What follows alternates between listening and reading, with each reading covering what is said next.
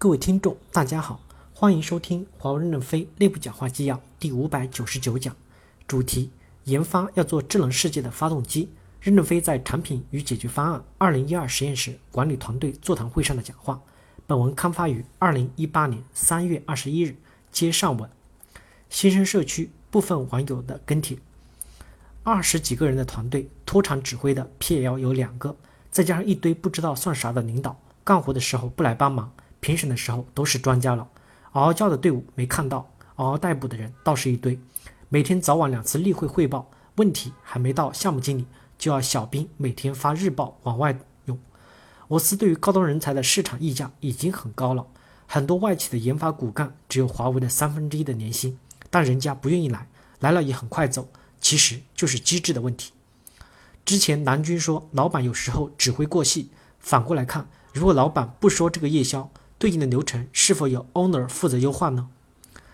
一愿意写代码做板子的，就让他去写代码做板子，把代码写精，把板子做好。这样的人也可以作为新员工的导师，绝对有效果。二有实际操作经验、愿意搞设计、搞架构的，让他去搞设计、搞架构。但是每年必须要核心代码、核心硬件交付。想法再好，能不能实施是个问题。要在实际操作中找到最优的方案和设计。三。项目自有人力至少百分之五十，核心模块必须自由人力，专利限制的除外。组织的优化和效率的提升是每一个主观的责任，每一个作战主观要主动去识别影响作战效率的核心问题，制定措施改进，形成机制，一个一个问题去改进。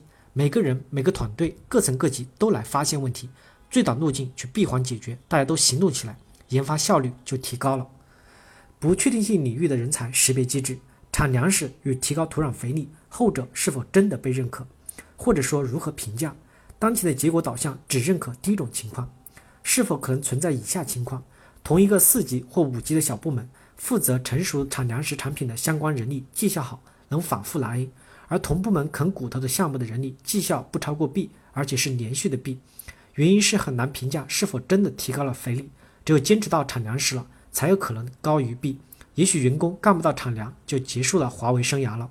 这个机制怎么破？要简化管理，聚焦工作，聚焦业务的拓展。早些年在国内市场的时候，到地市级出差，每天伙食补助一百元，早上二十，中午和晚上各四十。一开始的申报补助的时候都要分开计算，是上午还是下午出差的，是上午还是下午回到省会的，时间不一样，可以报销的补助也不一样，搞得很复杂。员工一方面要拓展市场，一方面还要记着自己是几点出发、几点回来的，还需要找证明人。后来老板一声令下，凡是出差的，不管是上午、下午出发的，都是一百元。销售人员立马不用关注这些细节了，都嗷嗷叫的，不停的冲出去见客户。小兵干活稍有成绩，主管汇报，然后主管的主管再去汇报，过程中又会混入不少的专家跟着汇报，最后成绩都是主管们和专家们的。三十岁能十七、十八、十九级是可能的，但是要有可执行的通道。研发的本质是解决问题，解决问题就需要专家。如果没有专家，就会出现一堆的会议和一堆的汇报。所以，提高研发整体的技术水平是根本，而不是搞一大堆的条条框框去控制质量，反而降低了效率。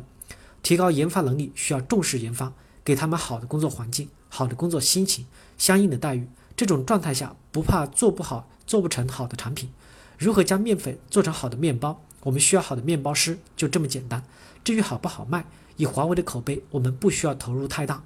好产品才能有好的口碑，不是喊口号喊出来的。核心团队运作模式现在确实存在很大的问题，周边代表只说 no，不解决问题的太多了。以我现在所在的产品线为例，我觉得很多的周边代表是没有存在价值的，所有的问题都需要研发兜底。交付不上是研发，采购价格搞不下来是研发，制造转变转场也是研发。研发承担的承担得了无限的责任，却被一般周边的代表不允许这样，不允许那样。每个周边的部门都是个独立的王国，采购、供应链、制造，代表们首先承接的是来自自己部门的 KPI，至于成项目的成功就没那么重要了。专家岗可以级别提速、超速提拔，但管理岗不适合。管理岗一定需要沉淀。管理者做的决策影响团队，影响一大波人。年少轻狂在产品研发时很必要，在团队管理时太轻狂，可能就赶走一大批人了。一，华为基本上还是一个靠集体作战的狼群组织吧，大部分兄弟都没闲着，特别是战斗在一线的。但获取分享制的基础是通过财务数据来衡量，移动、大 T 获取结果肯定优于联通，国家经营的好坏也基本可以提前判断出来。在这样的环境极不平等的前提条件下，如何判断这种获取结果是能力的体现，而不是换个人也行或更优？相反，这给小团体运作提供了温床。获取结果好的岗位可以被选择性的安置，兄弟们认可能力差距带来的结果差距，但不会被接受的是环境的差异或领导的关系差异带来的结果差异。二，建议各种破格还是根据领域来区分。在研发可以多应用，毕竟技术的创新和突破是要靠天才和牛人来引领。哥白尼、牛顿、爱因斯坦的作用不是常人可以替代的。在客户界面作战的一线，还是要考虑环境的差异，多鼓励集体作战。有能力的兄弟一定会被认可的，但不是每个人都是霍去病。导师可以有，但千万不能成为导师部，只能是给作战单位里的核心人员增加部分导师职责，否则又是一个类似的质量部。脱离业务实践，只能每天通过 PPT 呈现绩效的务虚部门，从上至下的指导，并不能发挥主观的能动性。老板提到的提拔与专家的晋升，源头还是领导或者人力资源，仍然是权力在起关键的作用。如果可以在内部开放职业委员会，参考体育行业或一些专业学术委员会，设置初级会员、高级会员到终身会荣誉会员，会员有定期的活动，会员自己评定，设置差额评选。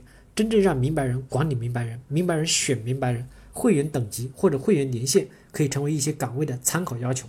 委员会也能对一些岗位进行人才的推荐，目的是真正做到行业专家从管理者的权力下脱离，实现技术的良性循环。